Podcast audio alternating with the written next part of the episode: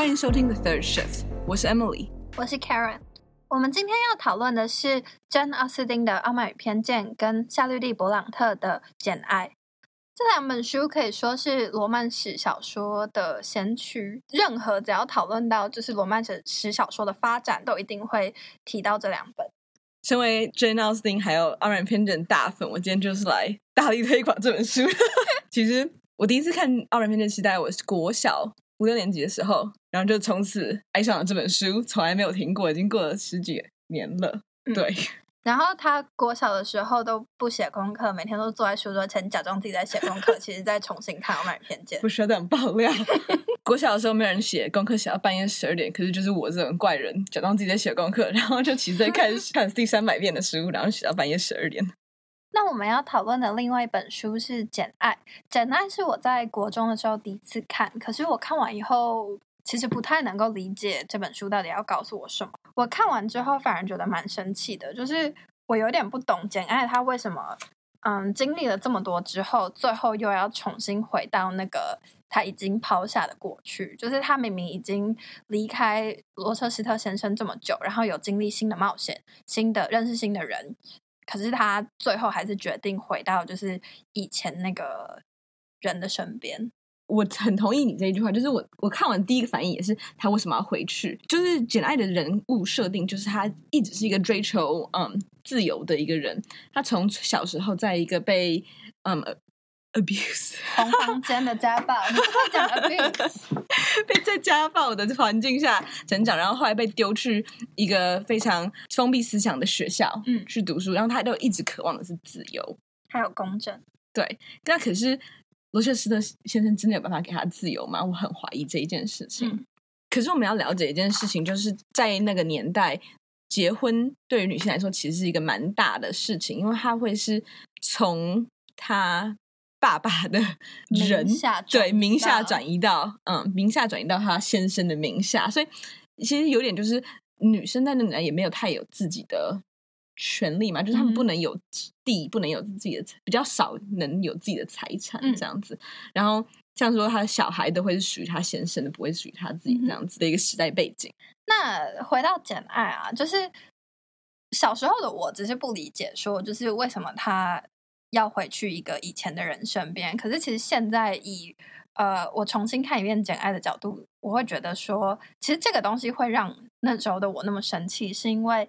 简爱他有成长，就是他离开了罗彻斯特先生之后，他经历了更多的事情。可是罗彻斯特先生他是没有成长，他反而好像还退步了。就他原本是一个，嗯，虽然就是把他的以前的妻子关起来这件事情，我非常个人非常非常的不认同。但是就他至少是一个，他原本是一个有头有脸的绅士。可是后来简爱回去找他的时候，他其实变成了一个有点自我放弃，然后。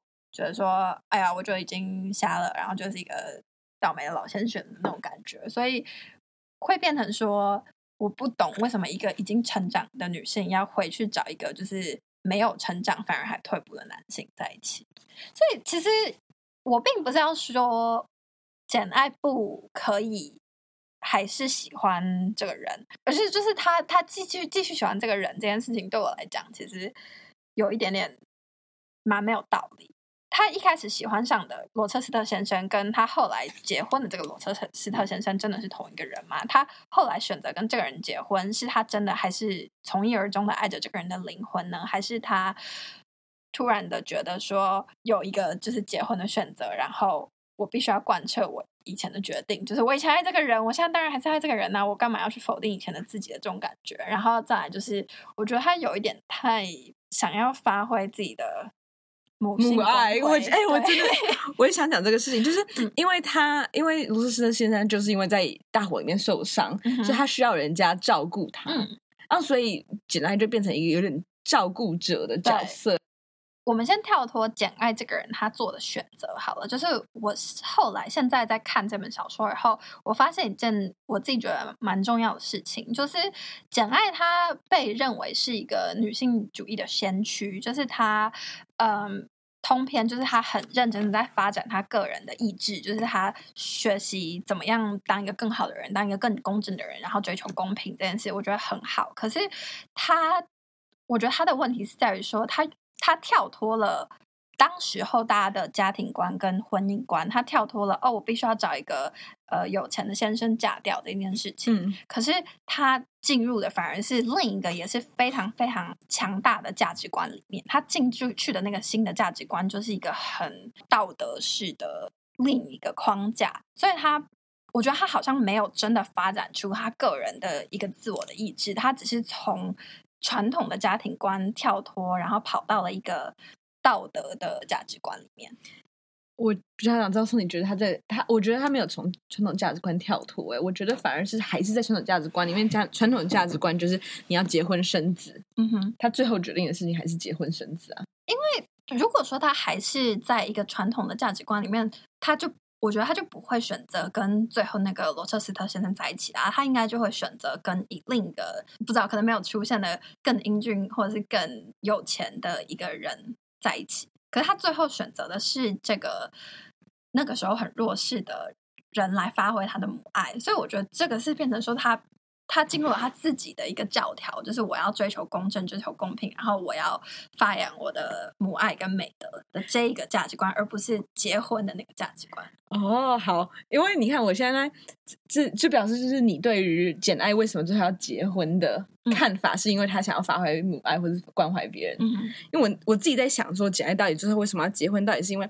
没办法跳跳脱社会框架，就是还是觉得结婚生子是对的呢？嗯、还是其实他一直都蛮想要这个家庭的感觉？嗯、我第三个就是他真的就是这么爱这么爱这个人，所以才结婚的。嗯、可是你的这个点也蛮有趣的。然后我觉得简爱这个角色就是有自由意志这一块是一个非常比较女性主义的看法。可是她最后的结局让我觉得说，哎。我们刚刚的成长是不是什么都放弃这样子？所以我觉得我对于这本书最大的疑惑吧。可是我我看法跟你比较相反，是因为我觉得并不是说选择进入婚姻或者选择结婚这件事情就代表他放弃了他的自我成长。他可以就是自我成长，然后最后做了一个自我的决定，叫做我决定我要结婚，我决定我要。跟罗彻斯特先生长相厮守，所以我觉得不能说就是因为他选择了结婚这个，好像大部分的人都会选的，就当时的大部分人都会选的结局，你就说他不是他放弃了他的女性主义的这个思想。哦，我刚刚意思不是说他因为结婚而放弃女性主义的思想，我是说他本来放弃了罗彻斯特，因为他可能对他不好，或者是对他有愧疚的地方，然后就是这个人他有。他是我应该是说，我觉得他最后结局让我没有觉得很嗯，就是原来他的跟不符他原来的人物设定，是因为他选的是罗彻斯特这个人，而不是因为他选择结婚。嗯，对对，我也觉得他选择罗彻斯特这个人让我蛮失望的。可是我觉得他最后无论他选择的是要结婚还是不要结婚，这件事情并无损于他作为一个有。女性主义思考的角色，对，对，对，对，对啊，我蛮同意这个事情。我觉得你，我没有说要不呃要不结婚才是女性主义，我只是说他选择了罗彻斯特，让我觉得说，哎、嗯，这真的是一个对于他自己好的选择吗？嗯、对。可是说到罗彻斯特这个人，我觉得他有一点点的 不满，或者是对他这个人有点很多的问题。我觉得他超多问题的，根本不是一点点的不满可以 形容的，好吗？对，首先我觉得我那我觉得最恐或者最。不喜欢的一点叫做，他利用了一个新的女生来刺激简爱，让他有产生嗯嫉妒心，uh huh. 然后来让简爱去承认他喜欢罗彻斯特。嗯，我觉得这真的是一个很烂的戏码，这就是一个 very toxic relationship。He's so manipulative。没有，他是真的还蛮。好啦，其实我只是喜欢 manipulate 怎么怎么操操操控操弄人操弄人，嗯哼，对，因为你看，你如果喜欢这个人，你就好好的跟他说我喜欢你，对啊，为什么要这样说？要逼人家到快要崩溃，说哦，我他到底喜欢我还是要跟那个人结婚这样子？然后跟人结婚好崩溃，然后才说哦，其实因为你要我很喜欢你，你不要跟那个人结婚这样子。为什么要这样子呢？我我觉得这我这种超不 OK 的，对我来说，我也觉得就是他那一个。介绍一个新的女生进这个进简爱的视线，让简爱来产生嫉妒心，这件事情很不可取。可是，其实我对罗彻斯特先生最不喜欢他的事情是，他把他的妻子就是关在自己的房子里面，然后就跟大家说这是一个疯女人。好，这个超也超糟糕。嗯、但是可能那年代也不是可以随便就离婚的年代，可是好像也不是这样的处理方式、啊。你不可以就随便把一个人塞进你房子的阁楼，然后就说好，不要出来烦我，再见再见。好糟糕。嗯，嗯，我觉得我觉得是其实蛮可怕的。然后就跟大家说是疯女人，所以我有点怀疑，就是他这个。真的有没有疯？对，真的有没有疯？嗯、还是最后有另外可能就是他被，被他逼疯？对，被关在阁楼里，你被关在阁里阁楼里关了十年不发疯，啊、我也觉得很奇怪。嗯，嗯，所以他最后呈现的结果可能的确是疯的，可是我们不知道这一个疯是来自于什么状况。我觉得对。然后我觉得另外一个有趣的点可以讨论是，当嗯简爱发现罗彻斯特其实是。已经有已经结婚的状态，嗯、然后然后罗彻斯特就说：“那我们就一起跑到法国去，开始新的人生。”对，开始新的人生。可是这样的话，可是这样那个罗彻斯特还是没有办法跟他结婚。嗯哼，这样的话，他就变成他的情妇的感觉。嗯，那其实简爱如果真的真当初那么爱这个人的话，他有没有需要很在意这个标签，就是是妻子还是情妇这个标签？嗯、然后反面的话，就是说。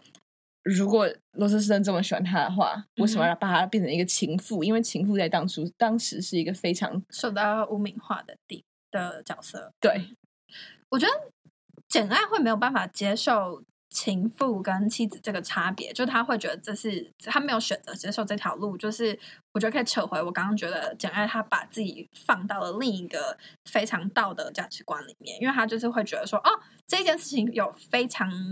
明显的黑白之分，就是妻子就是正当的，嗯、然后情妇就是坏的。嗯哼，他的价值观已经被改成这种很道德。可是其实当时当当时的价值观也会是这样子。对，可是他把自己塞进当时的那个价值观塞得很重。对，对，对，对，可是我想，因为我想，我之所以会说我会提出说他可可不可以跳脱这个，是因为他是一个还蛮想要跳脱的感觉。嗯。的人，所以我就想说，哎、欸，那他是不是有可能可以跳脱这一件事情？嗯、可是最后是没有办法跳脱。嗯、可是这也不能，他但也不能怪他，就是就是当时觉得你很难说。对，我没有要怪他，我是说，我知道，我知道，我知道。我觉得他他想要跳脱的只是婚姻家庭，但是我、嗯、我觉得他没有想要跳脱道德。那你刚刚提的另一个想法就是。罗彻斯特如果这么喜欢简爱，他为什么要把简爱放到一个情妇的角色，道德观不合的角色里面，嗯哼，所以其实可以侧面印证出，其实罗彻斯特先生他是一个很自私然后自我主义的人，就他就会觉得说这件事情，如果他们逃到法国，对他来讲当然没什么差，可是对简爱来说很有差，可是他就不会去考虑这件事情对简爱的差别，反而觉得说我提出了一个新的，就既然我提出了一个新的解决方方法的那种感觉，嗯，就是他。很想要简爱，就是要得，不管怎样，就是要得到简爱这个人，嗯、所以他就说：“那我就提出这个方案，这对你来说再怎样，其实不关我事吧？嗯、有点点这样糟糕的，就也是一个很父权的角色。好，有点。哎、欸，讲到一个这个父权的事情啊，你觉得在简爱跟罗彻斯特先生的关系里面，有没有很多的罗彻斯特先生好为人师的感觉，还是没有？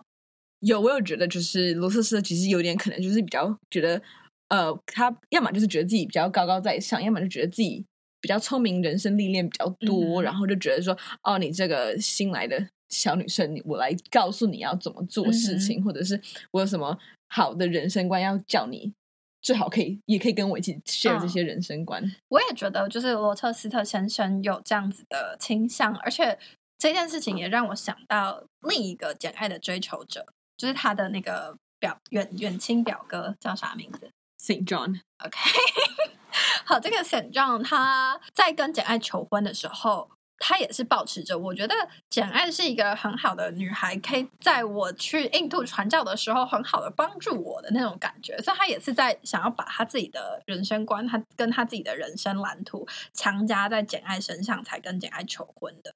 说到奇怪的表情去提亲。我们就刚好回到傲慢与偏见在《傲慢与偏见》里面，Mr. Collins 就是跟 Elizabeth 求婚，因为我发现我都是英文的，不管你了，我知道英文的。那伊丽莎白是什么鬼？伊丽莎白就是伊丽莎白，你要叫她小伊、小丽、小莎、小白都可以。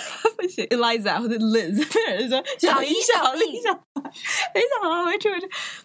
在《傲慢与偏见》里面，Mr. Collins 就是跟 Elizabeth Bennet 求婚的时候，他也是一个，就是说，哦，我是你最好的选项，因为你现在没钱、没身份。你跟我结婚，那你就有一辈子的那个安于的生活，这样子。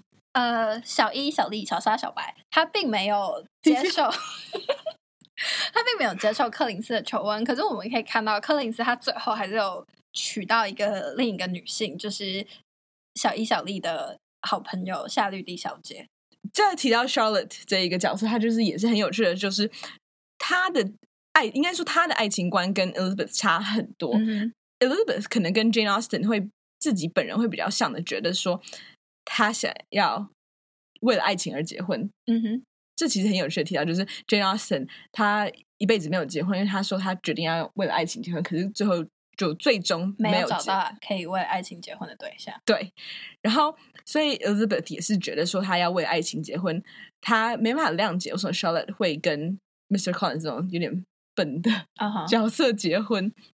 可是 Charlotte 的她自己的选择是说，他没有对于爱情有任何抱有任何的期待，他就觉得说，我要的就是一个安于的生活，我就是要不会造成家里的负担，嗯、就是有一个变成变成先生，嗯，在支付他的生活开销这样。他就是想要一个稳定的生活，他想要选择一个不会有任何震荡，然后就好好的传统的结束他的一生的这个道路。对，我觉得其实蛮。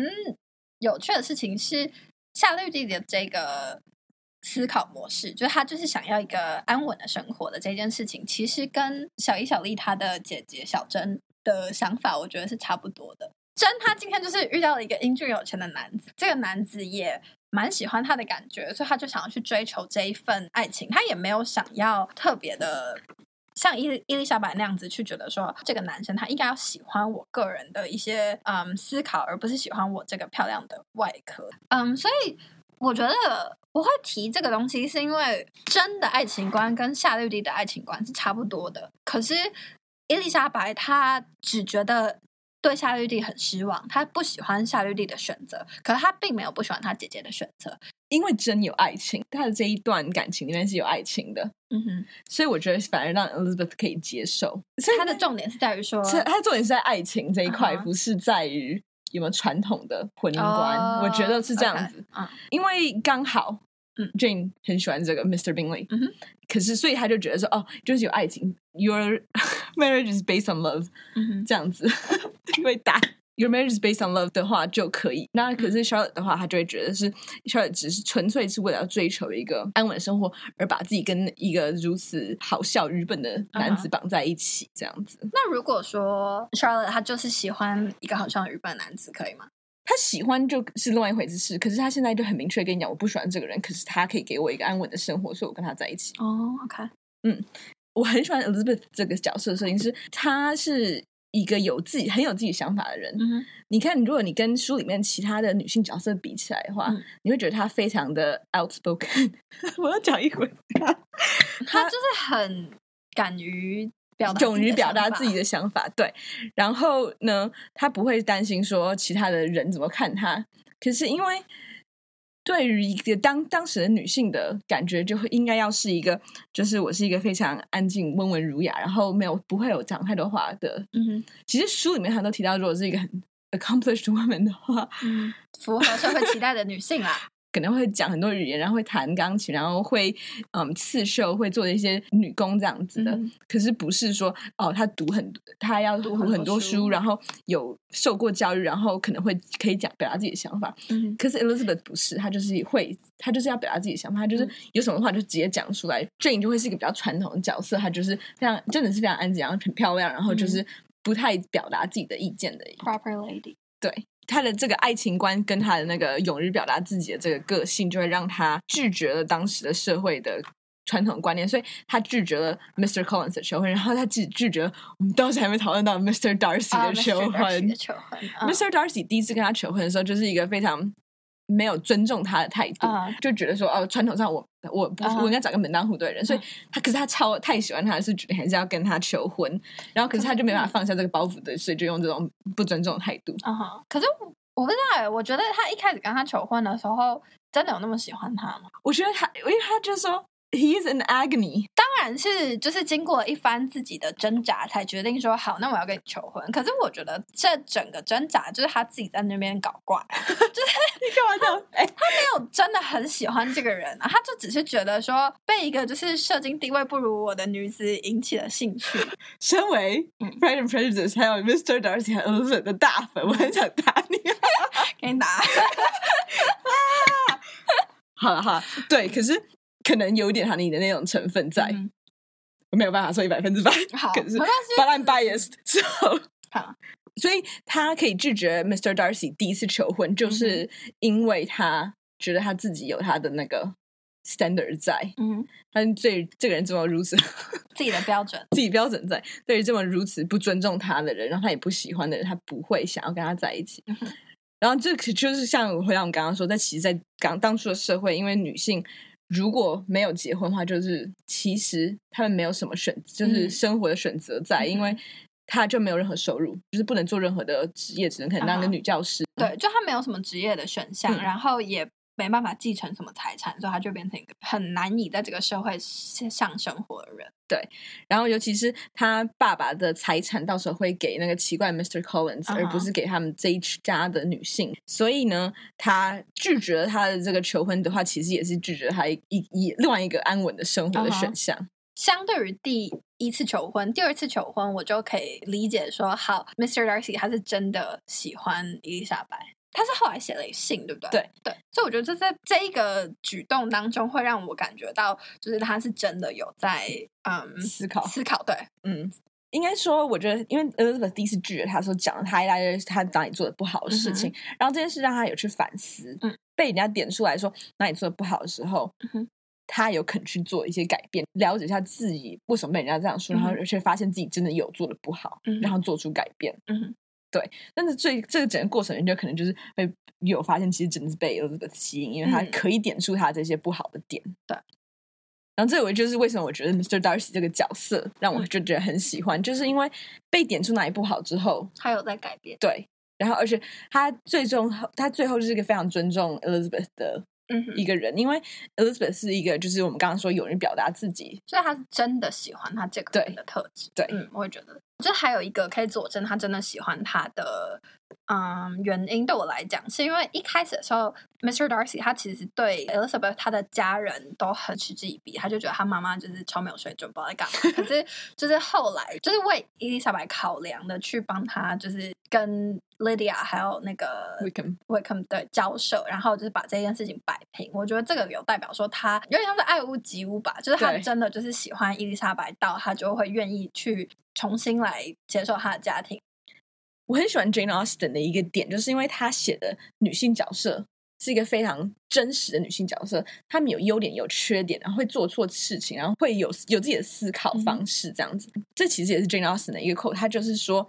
男性握有大权，是因为他们可以讲他们的故事啊。Uh, Jane Austen 他在写这些故事的时候，他等于像是赋予了女性发声权，也可以说，就是他的书之所以就是这么好看，是因为他真的很真实的在描写当时的社会。然后刚刚有提到说，Jane Austen 这一辈子都没有结婚。因为他说他自己想为了爱情而结婚，可是这也就同时是因为他知道结婚之后，他当一个呃妻子，当一个妈妈，他就其实没有时间追求他想要追求的事情，就是写书。也就是因为他没有结婚，所以我们就很幸运的有六本他写的小说。嗯、哦，我还想要提一点，就是《傲慢与偏见》跟《简爱》他们最后的结局都是大家皆大欢喜的结了婚。所以这一件事情其实反映出来的是当时的社会结构，就这是一个非常非常压抑女性的社会，所以好的结局就会为他的角色安排一个很好的男人，就是一个有钱的又尊重他的男人。说到就是美好的结婚结局，刚好可以推荐一部电影，二零一九的《Little Women》，嗯嗯，翻叫他们，嗯，其实就是很有名的小说《小妇人》嗯的新的改编版这样子。嗯这书的结局也是个快乐的结婚。电影的话，就大家自己去看，因为是二零一九的电影。我觉得二零一九对二零一九那部电影的结局处理的超好的，可以去看一下。可是我们先说小说，小说也是女主角 Jo 是有跟一个奇怪的 professor 结婚。Uh huh. 我之所以说奇怪，是因为这个人就是最后才出来玩一下，对，就是最后才出来，然后就是感觉是为了结婚而结婚。可是其实真的是为了结婚而结婚，嗯、因为当初作者 Louisa May Alcott 在写这本书的时候，她本来不想让 Joe 结婚，嗯、可是出版社看完说，哦，这是一个女生的故事，嗯，女生的故事就是一定要结婚收场，嗯、不然就嗯没有人会喜欢。如果说她不写成这样的话，应该就没有人会帮她出版。对，就是出版社就其实就是这样要求了，嗯，嗯，所以我觉得电影处理的非常好，我觉得大家有空可以去看这部电影，嗯、我真的很喜欢那电影的结局。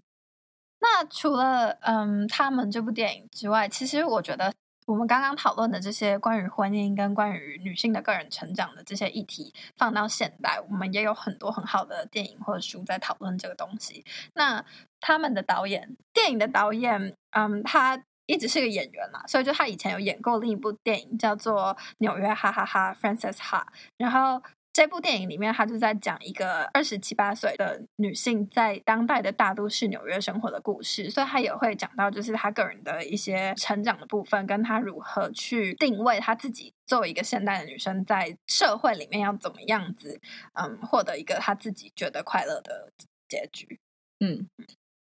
然后想顺便提一下，这个导演其实是一位女性，就是有提到、嗯、刚刚有提到说，女性可以好好的讲一个完整的女性的故事，嗯、也是我们很推荐这个导演的的其他作品的原因。嗯，然后其他相关的就是现代女性的在婚姻跟就是爱情这些议题当中挣扎的电影的话，我也想推荐一个。大家应该可能都听过的电影叫做《B.J. 的单身日记》，对，他就是把《傲慢与偏见》改编成一个就是很现代在英国发生的版本。对，所以就是这个《B.J. 的单身日记》，它就是在讲呃一个就是三十岁的女性，她在现代要怎么样子去嗯定位她自己的婚姻跟爱情，要在她的生命中占什么样的地位？嗯。刚刚有提到《小妇人》这一个这本书，然后很有趣的是，其实它的作者 Louisa May Alcott 最后也没有结婚，跟 Jane Austen 一样。嗯哼。所以其实他们都是很认真的在选择自己的人生的女性。对，嗯嗯。就说到，其实我还觉得，因为 Elizabeth 在《Pride and Prejudice》里面很有名的一句话，就是说，她只有只有真真爱会让她去结婚。嗯所以他就要 end up an old maid，然后教 Jane 的小孩怎么样那个 刺绣的很烂，这、uh huh. 就，就是我的就是不是？你就想要教 Jane 的小孩怎样刺绣？我要教你的小孩刺绣。我教你的小孩，就是因为不会刺绣，才教你的小孩刺绣很烂。所以你要说的事情是，其实你对于结婚这件事情，你也是保持着，他一定要是真爱你才会结婚吗？还是连真爱你都不想结？嗯。Um, 你看，OK，如果真的我怎么这么的 romantic 的来提到真爱这件事情？嗯、好，可是如果我觉得如果是真的 romantic，我们是不是要解释一下这个锤子？哦，好，那我们已经到这一集的很后端了，但是我还是要解释一下，我们中间会一直有这个锤子的声音，是我们说好了，如果谁在讲话的时候不小心乱呃加英文单字的话，就要被打一下。好，所以我刚刚说的就是，如果是正好我们说“真爱”这两个字的话，嗯，也不是不能结婚，只是可能就是看我的心情。就是我今天觉得有点想结婚，就突然一股脑冲就去冲去登记这样子。嗯、可是也没有觉得说我一定要结婚。可是如果我们很现实的来看，就是社会上你结婚的话，你才会有那个法律上的保障。嗯。这也可以是考虑结婚的原因，可是你结婚你就有个标签，那边让人觉得不太开心。嗯、其实结婚就是一个契约啊，是啊，对啊，对啊。可是说他结婚这个契约，其实就是在 Jane Austen 的年代，他们结婚，他们是真的会签契约说，说、嗯、哦多少钱会给这个老婆，嗯、然后多少钱是，这样是因为因为老婆所有财产都会归老公，嗯，所以他就会签一个合约，就是这样说。对，呃，我觉得结婚这件事情就是真的就是个人的选择。你要选择结婚，或者不要选择结婚，应该要是出于你自己的看法，而不是出于说我因为大家都在结婚，所以我觉得我应该要结一下。关于结婚，我其实想讲一件事情，就是我后来发现啊，就是跟我如果跟我朋友聊天，我就发现觉得结婚这件事情很恐怖的，大部分都是女生，因为女生会觉得说，我今天结婚，我好像就无端的背负上了一个责任，就是哦，我现在是别人家的媳妇，或者是他们可能会就是对我很多要求，会觉得这是两家人的事情，然后会会很担心说，结婚之后我就会丧失很多我个人的就是。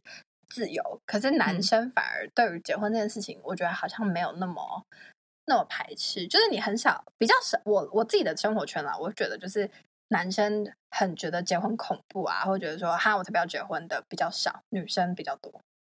所以这样子的话，就是可能跟 Jane Austen 那个年代还是有点像，就是你看。那些女生还是会感觉失去的比较多，在一个婚姻里面这样子，嗯、因为传统的观念，媳妇这个也要去照顾人他们家那样子。嗯，可是女婿就没有嫁到人家家里面家里去。对，好，嗯，因为如果按照台湾传统的婚礼习俗的话，是要包含嫁女儿的各种奇奇怪怪的，真的是蛮恐怖的。嗯、我怎么听起来那么恐婚呢？可是真的蛮怪的，啊，就是蛮怪，就是你就是把你的女儿送给人家，啊、或者是嫁出去的女儿泼出去的水。对，其实嫁娶这个观念蛮值得讨论，因为为什么嫁跟娶的意义差很多？对啊，所以嫁娶就是有一个一个人出去，一个人进来，而不是你进来我出去，或者我出去，或者根本也没有进来，就只是两个人就在一起而已。啊、好，那假装说你今天真的。找到了一个真爱，然后你们想要结婚，你会想办婚礼吗？去嗯，私奔就算了。嗯，去奇怪的热带小岛私奔，去拉斯维加斯私奔。那我拉斯维加斯好好好不浪漫，天啊，我怎么讲这种话？你为什么要去热带？好了，嗯，欧洲的古堡。哎哎，我刚刚想到，就北欧看极光，感觉也不错。我现在已经很开心的在计划出国，因为太久待。有极光，你知道吗？我刚以为你要说很高兴在计划婚礼，我在计划计划出国啊！就讲什么？嗯、我从恐婚这人到一个浪漫至极的一个人，这人跳太跳痛。我觉得现在不是有蛮多人会想要，就是度一个很长的蜜月来代替，就是办一个很大的婚礼嘛？我觉得这样也不错。那是你呢？你觉得你会想要办办婚礼吗？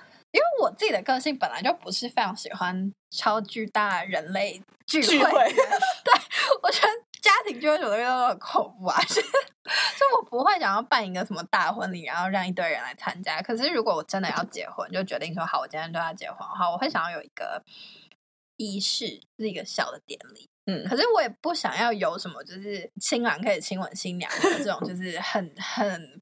怪异的就是习俗，我只想要就是很简单的仪式，就是可能说一下，就是嗯，那叫什么 vows，那誓言，OK，说一下誓言啊，然后之类的就好了。嗯，对啊，所以就是然后参加人数要在三十个以下，这样包含性跟两性，就是不可以超过三十个活着的人。好，我只能说，我怎么知道会不会有鬼？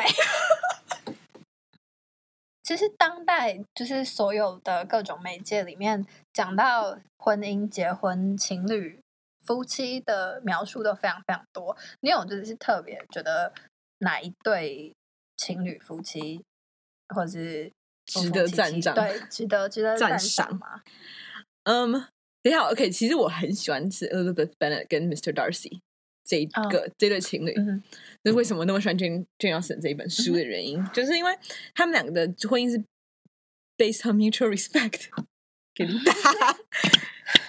他们两个的婚姻是那个互相尊重、啊，对，互相尊重。然后我觉得互相尊重是一个还蛮重要的基础吧。嗯，那你觉得《暮光之城》里面 Edward 跟 Bella 有互相尊重吗？我先讲，就是我觉得我小时候超爱，因为我们的以前都是《暮光之城》的狂粉。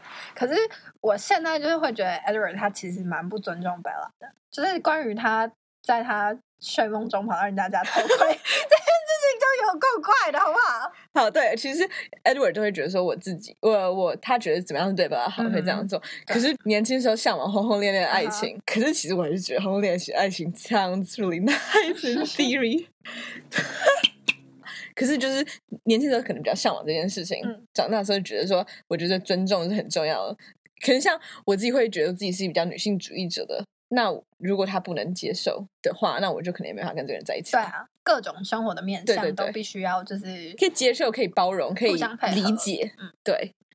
讲到女性主义者，前一阵子嗯新闻不知道在报什么，我让我觉得有点不太尊重女性的话题，嗯、然后我就很不以为意的说了一句啊，怎么会这样的新闻啊？结果我妈就说：“哎，你这样子的话，没人会想要跟你就是在一起。”然后我就觉得很惊恐，说：“嗯，你知道吗？如果真有人觉得我讲这句话没法跟我在一起，我也不想要做个人。对啊，这么可怕。而且其实。”就女性主义这个词，这个名词现在已经被污名化的很严重。就大家听到女性主义、女权主义，都会觉得就是女权自助餐。我觉得这也是，呃，很值得被改变的一个现状。呃，因为其实女性主义只是说我们要追求一个呃男性跟女性的平等，在社会、在经济上。就就是整个文化文化里面是一个平等的，因为我们知道其实男性一直都有比较占上风，像我们刚刚提到，就是以前的结婚的那个法律都直接说哦，女性就属于男性这样子，嗯、所以其实女权的女性主义或女权主义的一开始就是为了追求一个平等，嗯。那可是现在就是可能被污名化或者怎样，就让人家觉得身为女性要打倒男性那种感觉。Uh huh. 可是我觉得完全不是这样，只是我们要追求一些让女性在在每天平常生活里面可以得到一样的尊重。然后，其实女性主义现在被运用的也更广泛，就是除了两性女男女性性之间，现在就是酷儿里除了两性之外的其他性别也都会被包含进这个脉络里面。然后，人类跟自然的关系啊，或者是就是各种。其他不同的平等，对，就是、我们就是要追求一个平等的感觉。所以，其实女性主义它只是在追求，就是我们要嗯改变原本我们已经习惯的那个叙事，然后去包含包容更多的其他不同的角度。对，那就来随便闲聊一下。那你就是在还没有接触到这么多女性主义的思想之前，就是当你还是一个小孩的时候，你有？那种幻想中的婚礼吗？我从国小开始觉得，你知道吗？我很不想结婚。Oh. 我觉得我不知道为什么，就是这种活在社会框架外的人格。OK，我就觉得说，好像没有特别想要结婚。这个、嗯、这个这个社会期待，我好像没有特别想要做到。所以我一直，oh. 因为我可能就是一直都是一个 rebellious 叛逆的一个人。Okay. 对，因为我会问你这个，是因为就是我后来发现很多的。电视节目或是各种媒介都会告诉我们，就是啊，女生从小就会有幻想中的婚礼，并不是所有的小女生都一定会在那边幻想自己的婚礼。对，我觉得。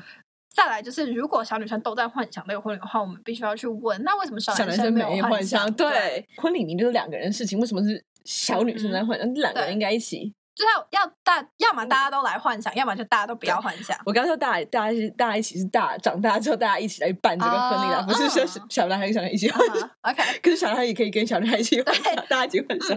而且对，其实我觉得蛮有趣的事情是，大家都后来也会觉得，就是婚礼就是女生想要办的事情啊，那男生好像就置置身事外这样。对，这也是很奇怪的现象。嗯，所以对啊，那你有觉得你小时候在幻想婚礼吗？